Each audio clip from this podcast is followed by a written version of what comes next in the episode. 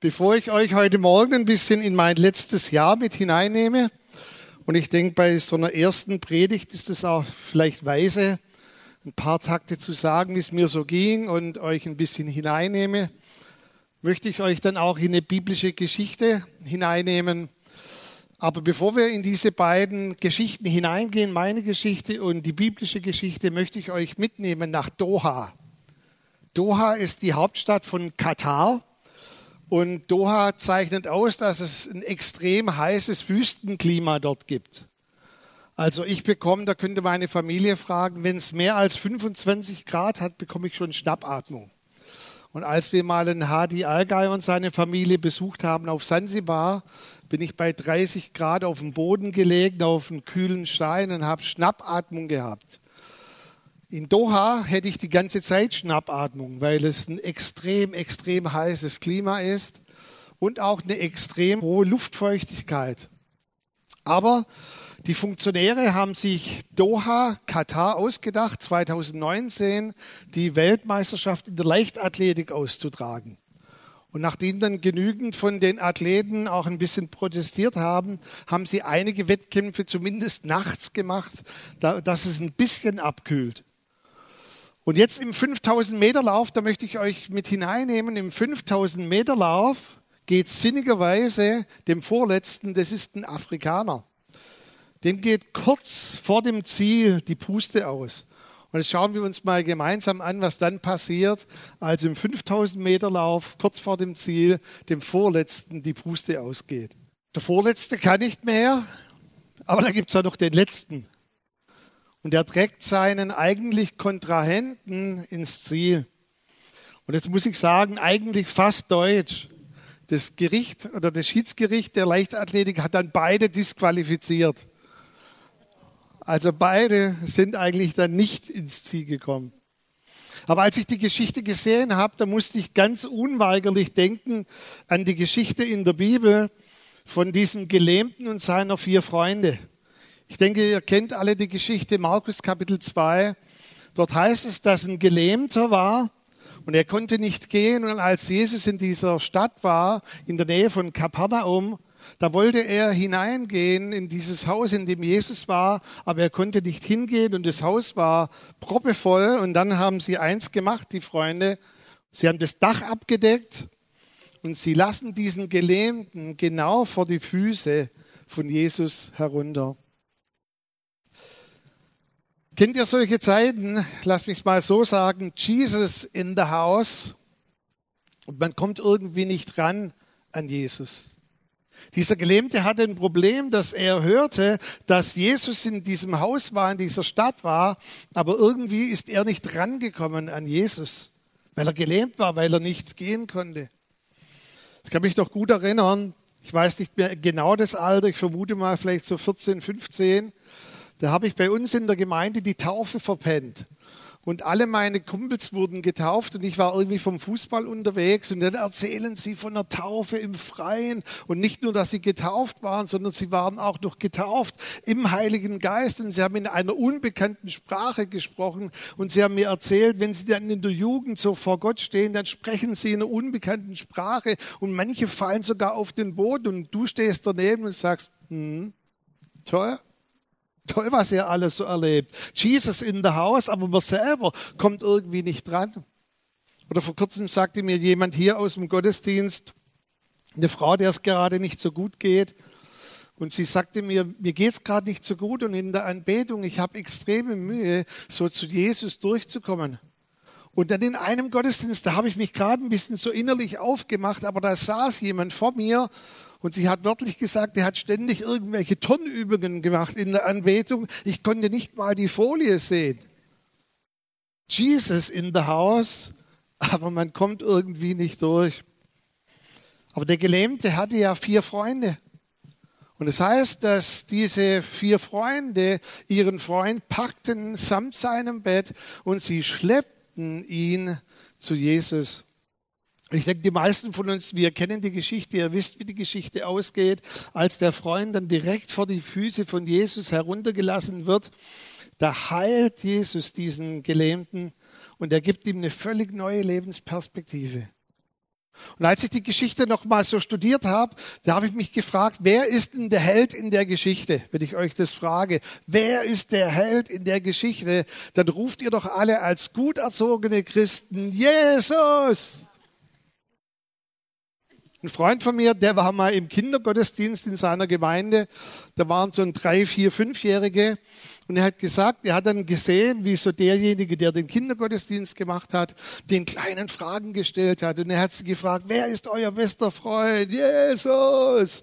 Und wie heißt der Mann, der das Volk Israel durch die Wüste geführt hat? Jesus.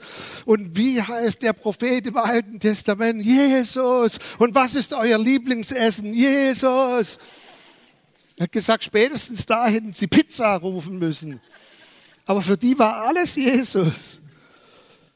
Und wahrscheinlich ist für euch auch Jesus der Held in der Geschichte. Aber wisst ihr, wer für mich auch ein Held ist oder die Helden in der Geschichte sind die vier Freunde. Sie hätten sagen können, nein, das Haus ist schon komplett voll und unser Kumpel kann eh nicht gehen oder kann eh nicht laufen. Wir bleiben einfach auch hier und wir, wir akzeptieren dann den Status quo. Er hat wieder eine Chance verpasst, dass er geheilt wird. Wir lassen ihn einfach hier.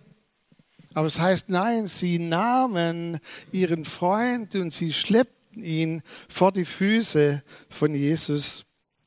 Wisst ihr, dass es solche Freunde immer wieder braucht, damit wir immer wieder in die Gegenwart Gottes hineinkommen? Damit wir aus der Komplexität unseres Lebens immer wieder vor die Füße von Jesus kommen. Es braucht solche Freunde, damit wir immer wieder hindurchkommen in die kostbare Gegenwart von Jesus. Als es mir letztes Jahr nicht so gut ging, da haben mich natürlich viele, viele, viele Nachrichten total gesegnet und auch zu mir gesprochen. Aber eine hat besonders zu mir gesprochen, und zwar ein Freund, der weiters weg wohnt in Hannover, hat mir geschrieben, Micha, darf ich einer von diesen vier Freunden sein, der dich in der schwierigen Zeit durchträgt und immer wieder zu Jesus trägt. Und ich habe ihm dann zurückgeschrieben, vielen Dank, dass du so ein Freund bist, der mich durch eine schwierige Zeit hindurchtragen möchte. Und ich möchte heute Morgen diesen vier Freunden Namen geben. Ich glaube, dass dies vier Segnungen sind, die Gott seiner Gemeinde gegeben hat. Und die Predigt heißt nicht die drei Fragezeichen, sondern die vier Ausrufezeichen. Und ich glaube, dass Gott wirklich solche vier Ausrufezeichen gegeben hat, uns als Gemeinde geschenkt hat, damit wir immer wieder in die Gegenwart Gottes kommen. Das erste Ausrufezeichen ist Gebet. Erstes Ausrufezeichen, Gebet.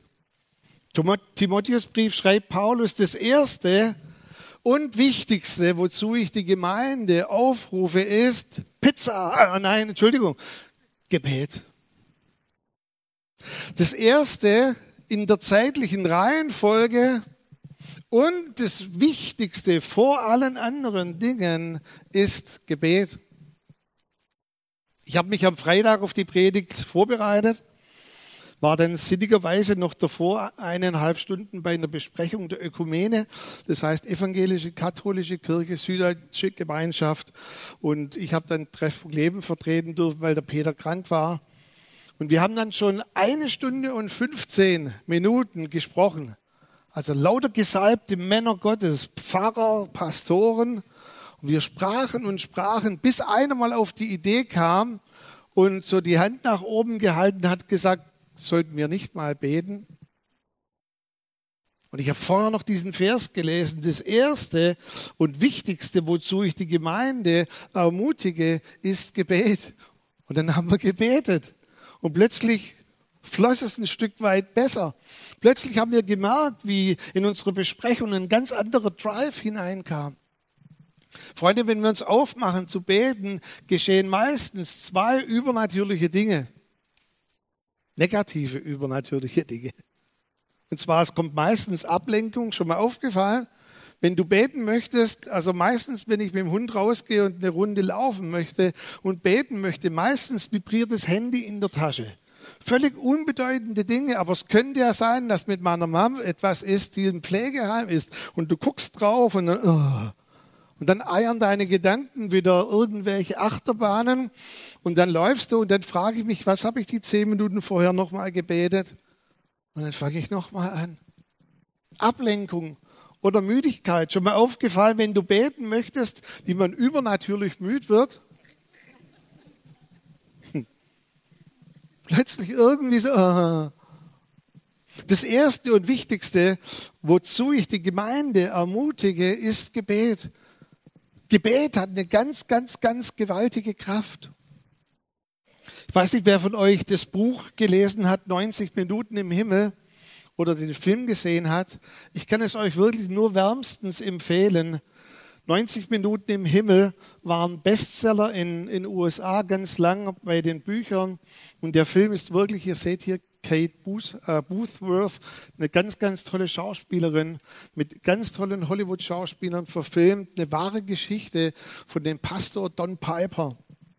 Und dieser Don Piper fährt eines Tages mit dem Auto und es ist sehr regnerisch, also ein sehr schlechtes Wetter. Und ein LKW fährt völlig ungebremst in sein Auto hinein, das Dach wird abrasiert und das Lenkrad steckt ihm in der Magengegend und bis zur Unkenntlichkeit verletzt. Kommen dann Erstversorger an diesen Urlaubs, äh, Urlaubs oder diesen Unfallort und sie können nichts mehr tun, sie können nur noch feststellen, dass er tot ist. Und sie nehmen dann seinen Leichnam in so einen Sarg, so einen Erstversorgungssarg, wo man eben die Leute hineinlegt, machen den Sarg zu und decken dann seinen Sarg ab. Eine ganze Zeit später, und ihr seht schon 90 Minuten war die Zeit, in der Don Piper dann im Himmel war. Eine ganze Zeit später kommt ein anderer Pastor, ein Baptistenpastor, an diesem Unfallort vorbei und er sagt, für einen Baptistenpastor ist das nicht gerade üblich. Er hört die Stimme Gottes, die sagt, bete für denjenigen, der hier verletzt ist. Und er sagt, okay, mache ich. Und dann kommt an diesen Unfallort und die Erstversorger sagen, dass er schon im Sarg liegt und schon gestorben ist.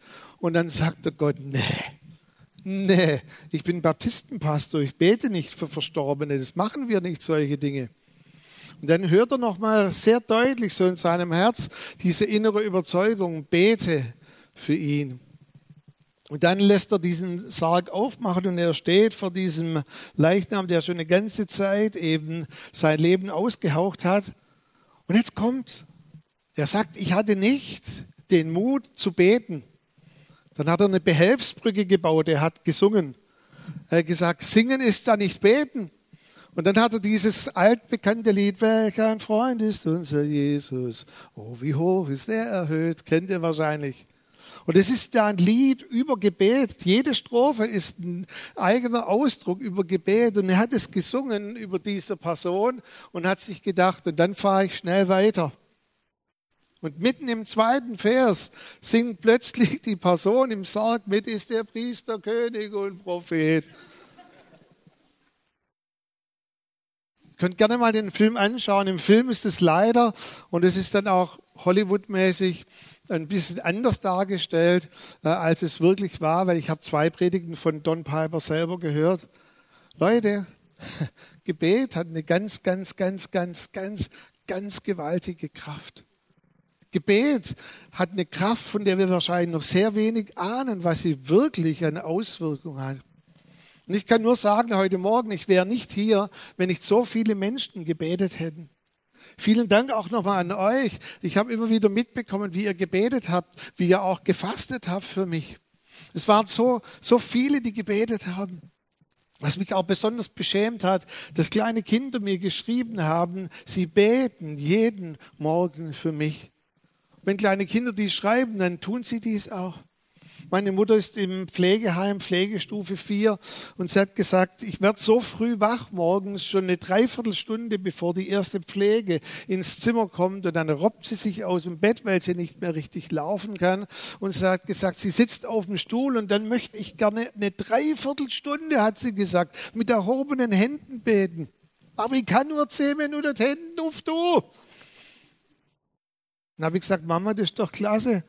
Auch zehn Minuten, aber sie hat eine Dreiviertelstunde jeden Morgen gebetet. Meine Schwiegereltern, so viele Freunde, Bekannte, Verwandte. Ich habe mitbekommen, in zwei Gemeinden wurde gebetet. Im Gottesdienst wurden Gebetszeiten eingerichtet. Gemeinden, die ich nicht einmal richtig kenne oder einen Bezug zu ihnen habe.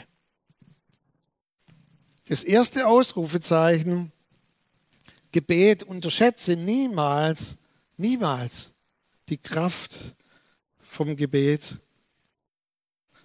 Das zweite Ausrufezeichen habe ich genannt prophetische Ermutigung. Prophetische Ermutigung.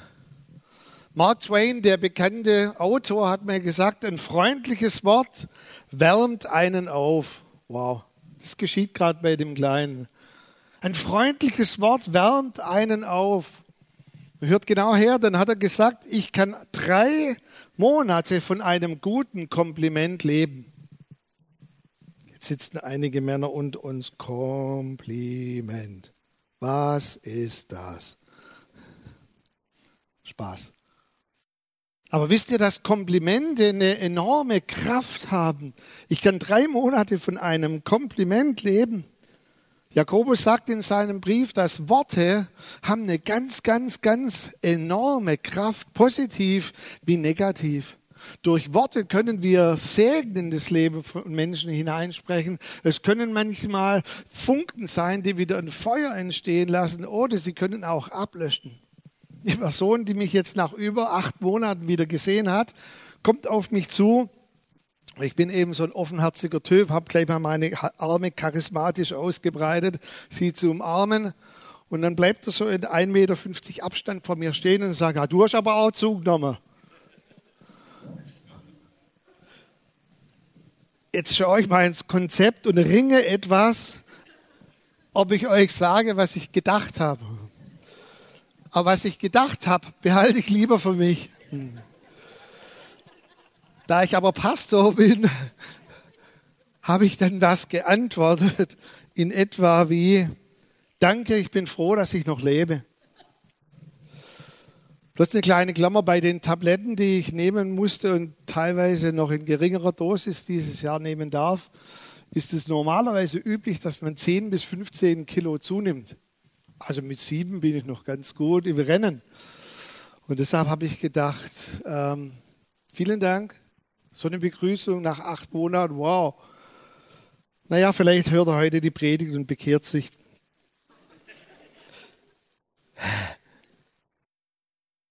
Wisst ihr, Komplimente oder Worte haben enorme Kraft, aber prophetische Ermutigung ist weit mehr als nur Worte. Weit mehr.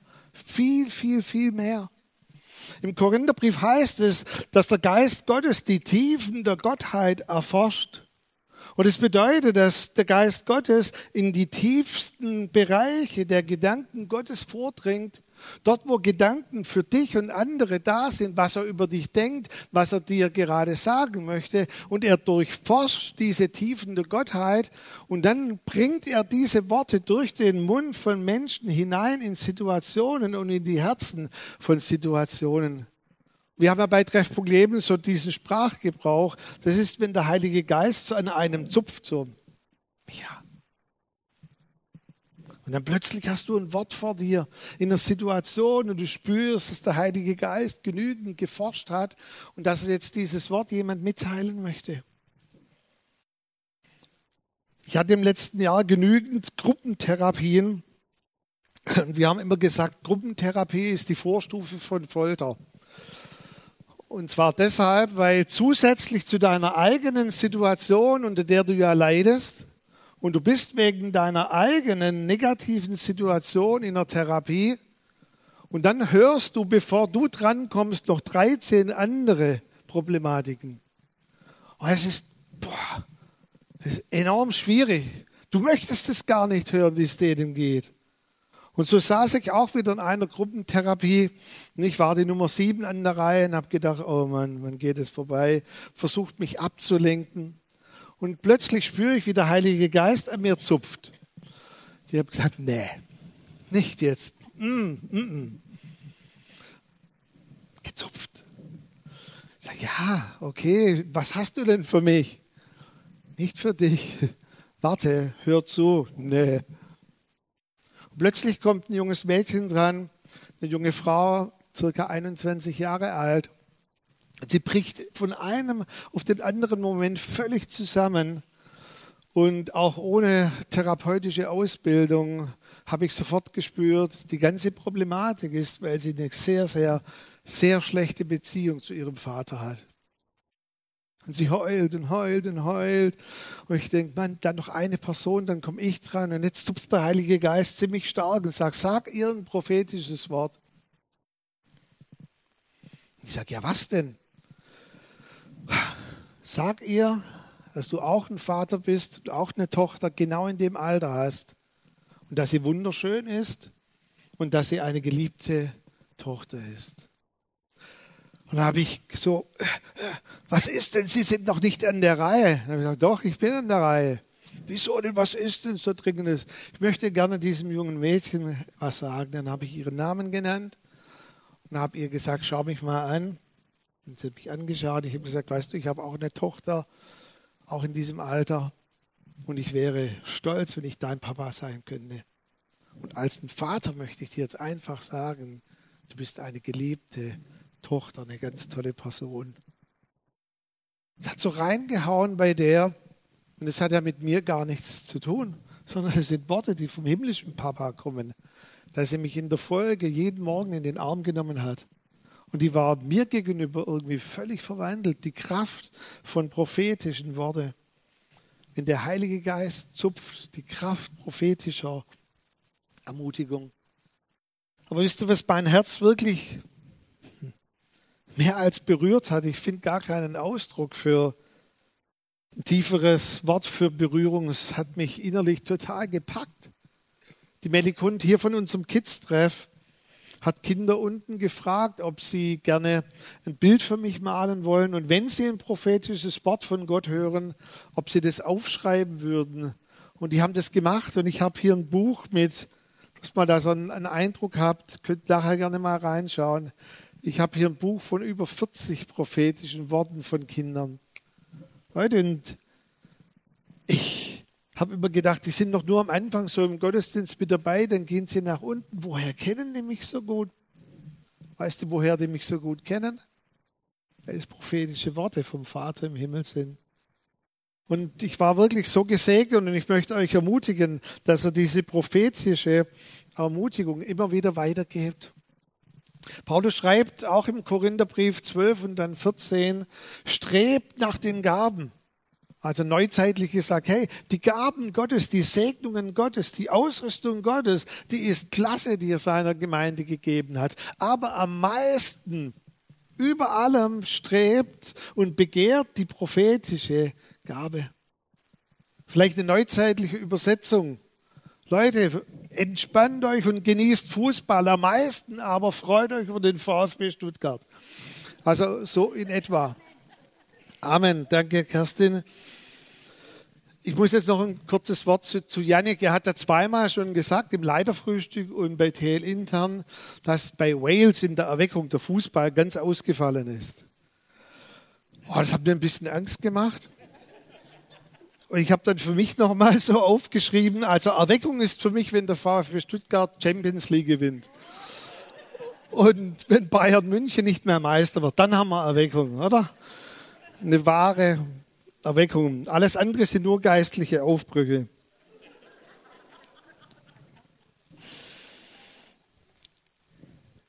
Leute, begehrt, und ich möchte euch wirklich sagen, begehrt und strebt danach, bringt diese prophetische Ermutigung immer wieder in euren Alltag hinein.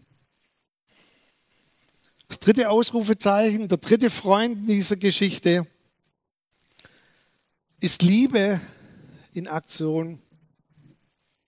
Der schlimmste Teil bei der Erkrankung ist, dass man völlig gefühlstot ist, absolut keine Gefühle mehr hat, sich selber auch nicht mehr spüren kann und auch tot ist für die Gefühle von anderen, die einem entgegengebracht werden.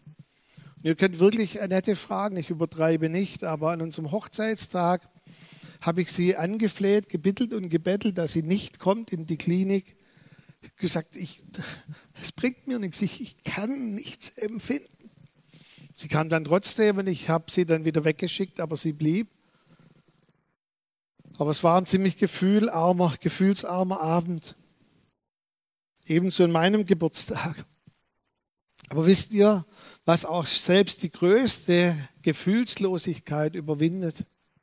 Vielleicht noch mal zu der Geschichte von diesem Gelähmten. Wisst ihr, was die größte Lähmung überwindet, ist Liebe in Aktion.